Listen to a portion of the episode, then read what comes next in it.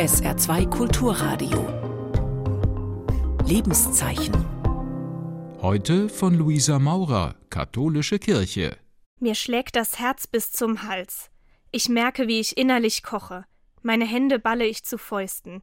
Und ich spüre, wie mir das Blut ins Gesicht steigt.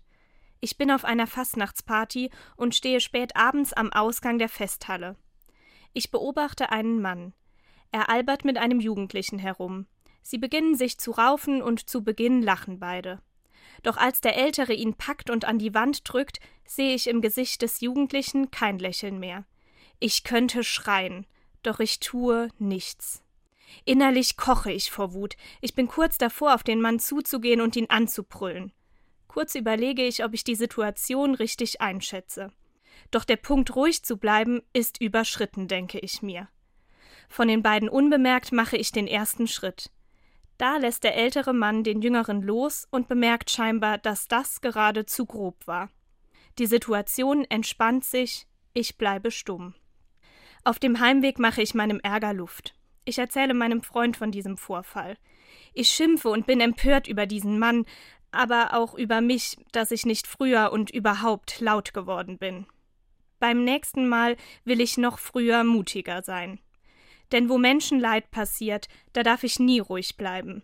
Das gilt für meine Kirche, aber eben auch für eine Fastnachtsparty. Diese Szene ist nun circa vier Wochen her. Doch an diesem Wochenende denke ich wieder daran, als ich den Bibeltext dieses Sonntags lese. Da kommt Jesus in den Tempel in Jerusalem hinein. Ihm passiert etwas sehr Ähnliches. Okay, ganz kann man das nicht vergleichen, aber er sieht etwas, das auch ihm das Herz bis zum Hals schlagen und das Blut ins Gesicht steigen lässt. Man könnte denken, Jesus, dieser fromme Typ, bleibt jetzt ganz diplomatisch und ruhig. Aber nein, er wird richtig laut. Er stößt Tische um und schreit die Leute an. Denn im Tempel haben sich Verkäufer von Rindern, Schafen und Tauben versammelt.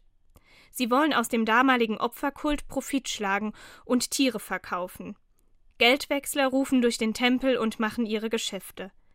Dazu ist dieser Ort nicht da. Jesus befreit die Tiere und treibt sie aus dem Tempel hinaus. Er schreit Der Tempel soll ein Ort des Gebets sein und der Begegnung, mit sich selbst, mit anderen, mit Gott, aber kein Ort, an dem jede und jeder nur an sich und seinen Gewinn denkt. Und vor allem darf es nichts kosten, wenn Menschen in einen Tempel gehen möchten. Für Jesus ist klar, wer seine Beziehung zu Gott pflegen möchte, der muss dafür kein Geld ausgeben, keine Tiere oder sonst was kaufen. Natürlich ist Lautwerden nicht immer eine Lösung. Dennoch, manchmal ist es notwendig. Und zwar nicht aus bloßer Wut und Laune heraus, sondern wenn es darum geht, sich für andere einzusetzen die Stimme erheben. Das tun in diesen Tagen viele Menschen. Sie gehen auf die Straße und werden laut. Gegen Rechtsextremismus, für Menschenrechte.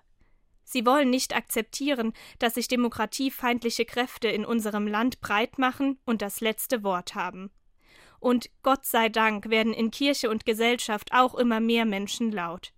Sie setzen sich dafür ein, dass in dieser Welt kein Platz für Gewalt und Krieg ist auch wenn wir von einer solchen Welt leider noch weit entfernt sind. Seine Stimme zu erheben ändert etwas. Die Menschen, die Jesus im Tempel beobachten, fragen ihn Wieso darfst du das tun? Was legitimiert dich dazu? Seine Antwort verstehen sie noch nicht. Er gibt einen Hinweis darauf, dass er nach drei Tagen im Grab wieder auferstehen wird. Er steht für das Leben, nicht für den Tod. Vielleicht ein guter Maßstab, wenn ich mich das nächste Mal frage, ob es nun angebracht ist zu schreien. Wenn es dem Leben dient, darf und muss ich auch mal laut werden. Sie hörten einen Beitrag der katholischen Kirche.